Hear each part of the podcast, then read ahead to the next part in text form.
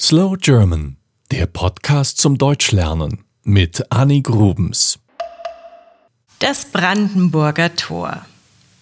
Petra aus Holland hat mich gebeten, etwas über das Brandenburger Tor zu erzählen. Das hat mich neugierig gemacht, denn ich wusste selber nicht viel darüber. Also habe ich nachgeforscht und kann dir jetzt etwas erzählen. Zunächst einmal, das Brandenburger Tor steht in Berlin. Und zwar genauer gesagt am Pariser Platz im Berliner Bezirk Mitte. Es ist eine Sehenswürdigkeit und das Wahrzeichen Berlins und ein Symbol der deutschen Einheit. Ich erkläre dir gleich, warum das so ist. Aber erstmal ein wenig Geschichte.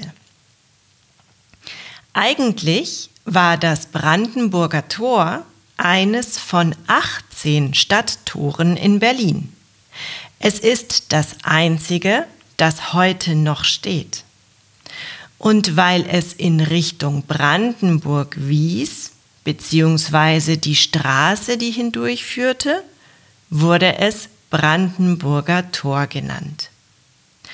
König Friedrich Wilhelm II.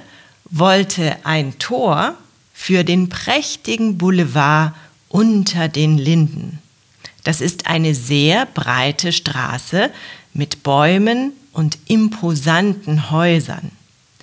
Also gab er den Auftrag, ein Tor aus Sandstein zu bauen. Dieses sollte am Ende der Straße stehen. Von 1788 bis 1791 wurde es gebaut. Es ist 62,5 Meter breit, 20,3 Meter hoch und 11 Meter tief. Der Architekt orientierte sich dabei an der Athener Akropolis. Kennst du das Brandenburger Tor? Es hat zwei hohe Säulenreihen, die von einem Dach getragen werden. Die Säulen stehen aber nicht alleine da, sondern sind mit Mauern verbunden.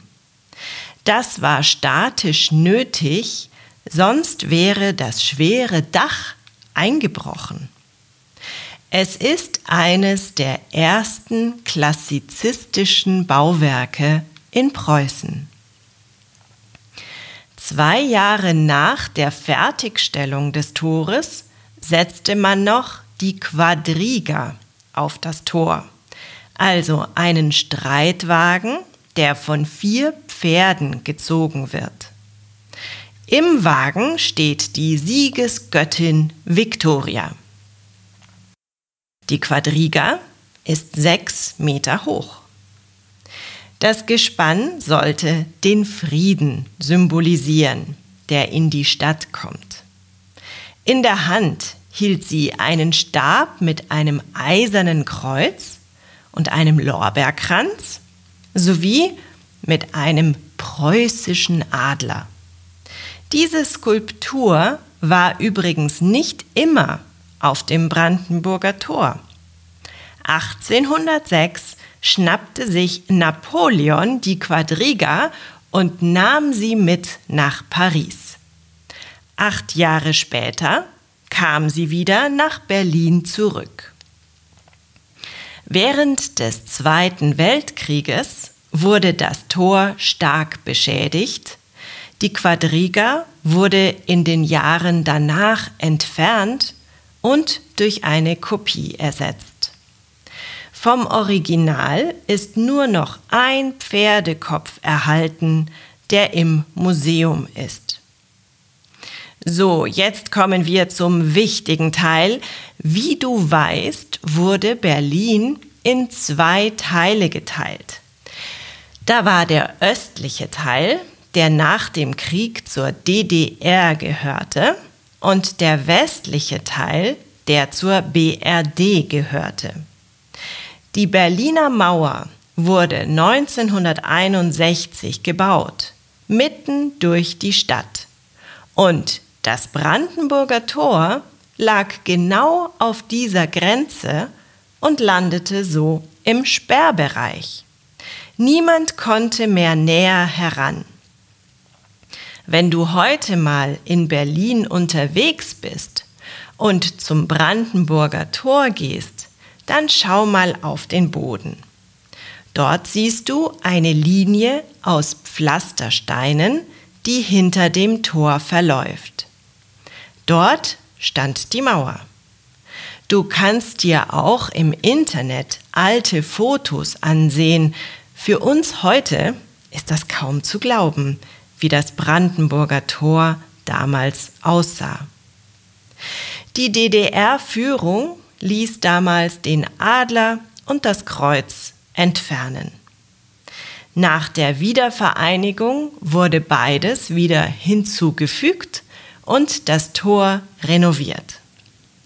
Am 22. Dezember 1989 feierten 100.000 Menschen die Öffnung des Tores.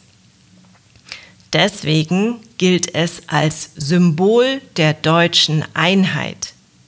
Sie kletterten auch hoch bis zur Quadriga und stahlen zum Beispiel das Zaumzeug. Da das Bauwerk seit dem Mauerbau kaum gepflegt worden war, musste es restauriert werden. Heute kostet es 200.000 Euro im Jahr, um das Brandenburger Tor so zu erhalten, wie es ist. Heute steht das Tor nicht mehr so alleine da wie zu Zeiten der Mauer. Außenrum sind viele Gebäude entstanden. Es sind Banken, Botschaften, die Universität der Künste, Cafés und natürlich steht auch das berühmte Hotel Adlon in der Nähe. Auf der anderen Seite ist das Reichstagsgebäude, also das politische Herz Deutschlands. Übrigens, schau doch mal auf die Rückseite der deutschen Euro-Münzen. Auf den kleinen Münzen für 10, 20 und 50 Cent siehst du das Brandenburger Tor abgebildet. Das war Slow German, der Podcast zum Deutschlernen mit Annik Rubens. Mehr gibt es auf www.slowgerman.com.